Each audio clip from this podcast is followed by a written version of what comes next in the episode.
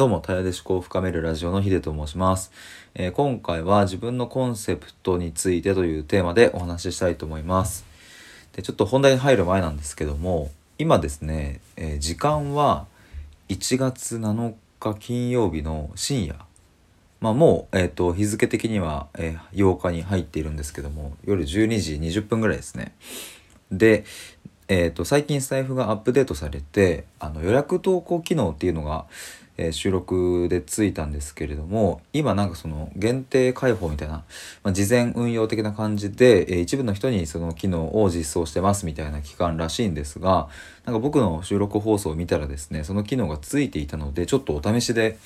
その機能を使ってみようかなと思っています。なので、えーっとこれはですね1月8日土曜日の、えー何時にしようかな、うん朝9時とかにセッティングしてみようかなと思います。はい、えーということで今聞いてくださっている方は、えーまあまあでもあんま関係ないか。はい、じゃあ本題に行きます。えっと自分のコンセプトについてなんですけれどもこれここ最近すごい考えていて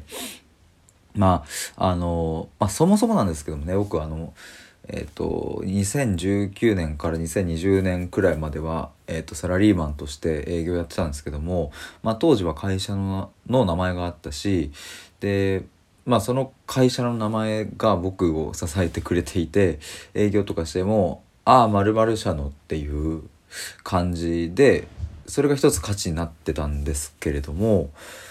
その看板がなくなったらまあなくなって、えーまあ、僕としては僕はその辞めてフリーになったので、えーって時に何が看板になるんだろうっていうふうに思った時に僕がまずやったのがそのノートの毎日更新っていうのと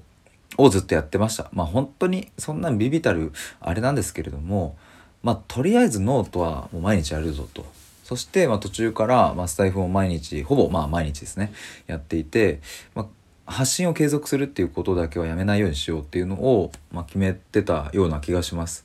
だからまあ会社の名前にはもう圧倒的に及ばない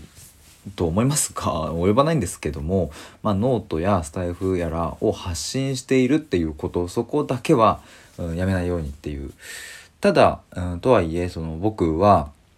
まあここまでこういろいろ発信してきてそしてコミュニティ運営とかも、うん、させてもらってえっ、とこう応援してますっていうふうに言ってくださる方もこうたくさんいらっしゃるんですけれどもまあでもまだまだこれからだなっていうふうに考えた時に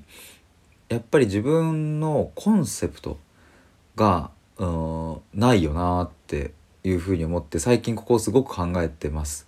つまり、うん、会社で言えば、うん、株式会社なんとか社みたいな、まあ、その看板とか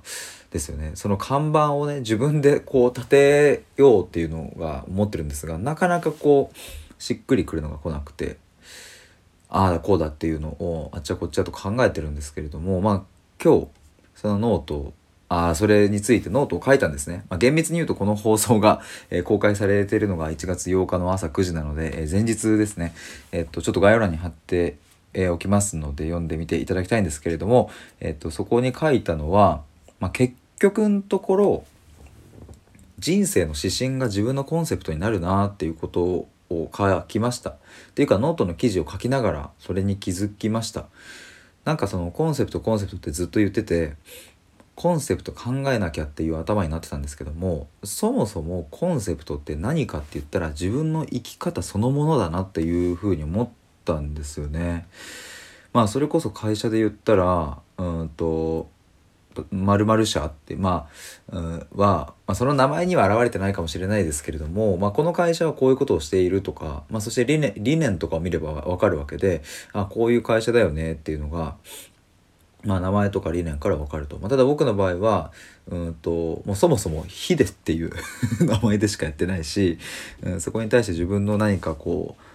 あの人生の指針的なものも、まあ、一応人生のテーマとして生きた対話をするということと日々深く考え続けるっていうのは掲げてますがそれが何か、えー、と誰かの課題を解決するとか価値を提供するっていう風な形にはなってないのでここはね改めて考えなきゃなと思ってそして人生の指針っていうものをちゃんとバチッと定めた時にそれが自分のコンセプトになるなということを思いました、まあ、つまり自分はどういう人生を送りたいんだっけ？どんな人間になりたいんだっけとかうん10年後とか20年後どういう風になってたいんだっけっていうところの方に着目する、うん、ことの方がよっぽど大切だしそっちの方が本質的かなというふうに思いました。えー、ということで今回は自分のコンセプトについてというかコンセプトについて考えた結果こんな感じになりましたっていうところのお話でした。以上です。